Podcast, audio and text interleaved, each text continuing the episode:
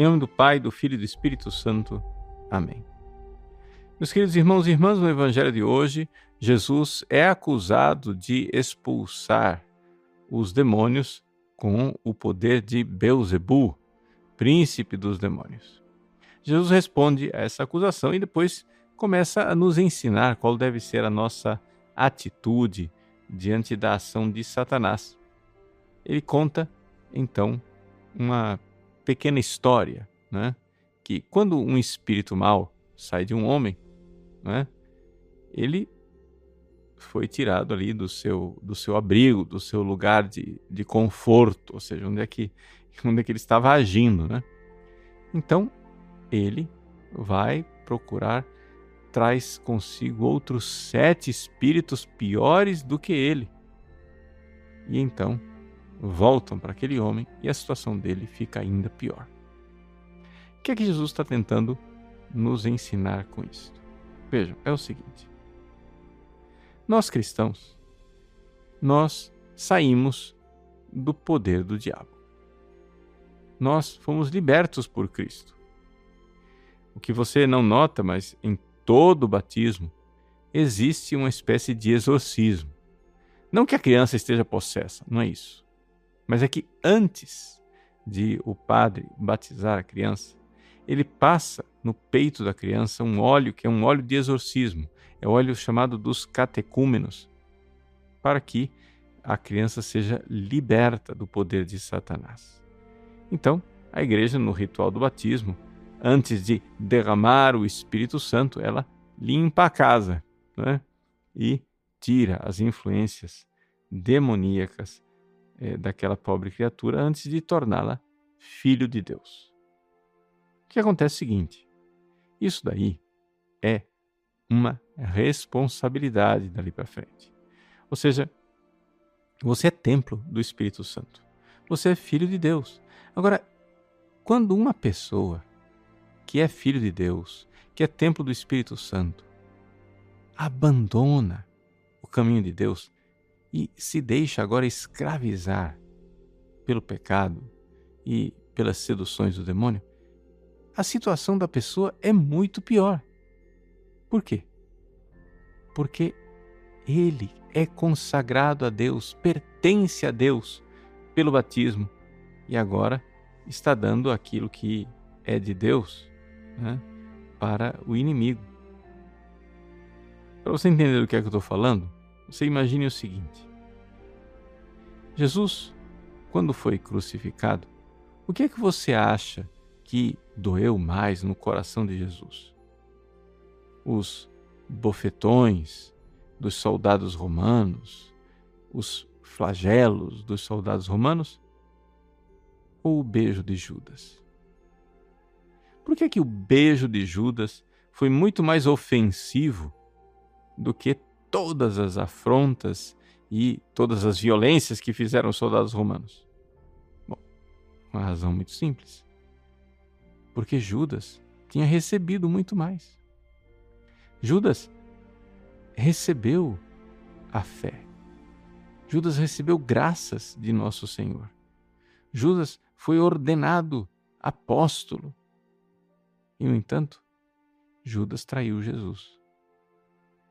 A melhor forma da gente entender este ensinamento de Jesus no Evangelho de hoje é olharmos para Judas como um homem que foi liberto por Cristo do poder de Satanás e dos seus demônios, terminou num estado ainda pior.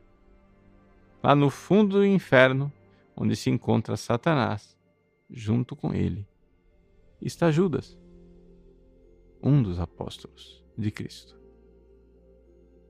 Antes ele não tivesse nem nascido. Antes não tivesse sido escolhido por Cristo. Por quê? Porque essa traição redundou numa desgraça ainda maior.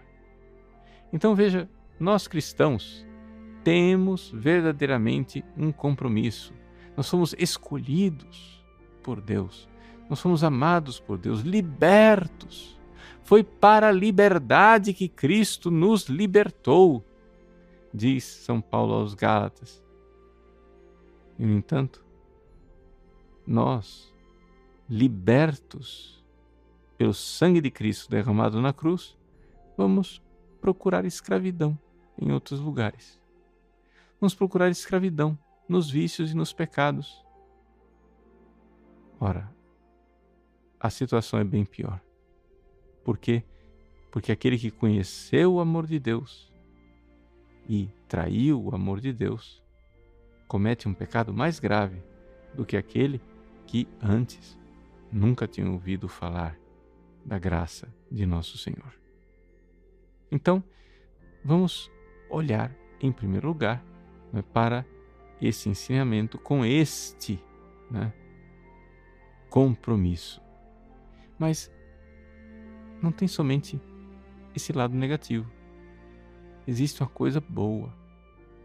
Né?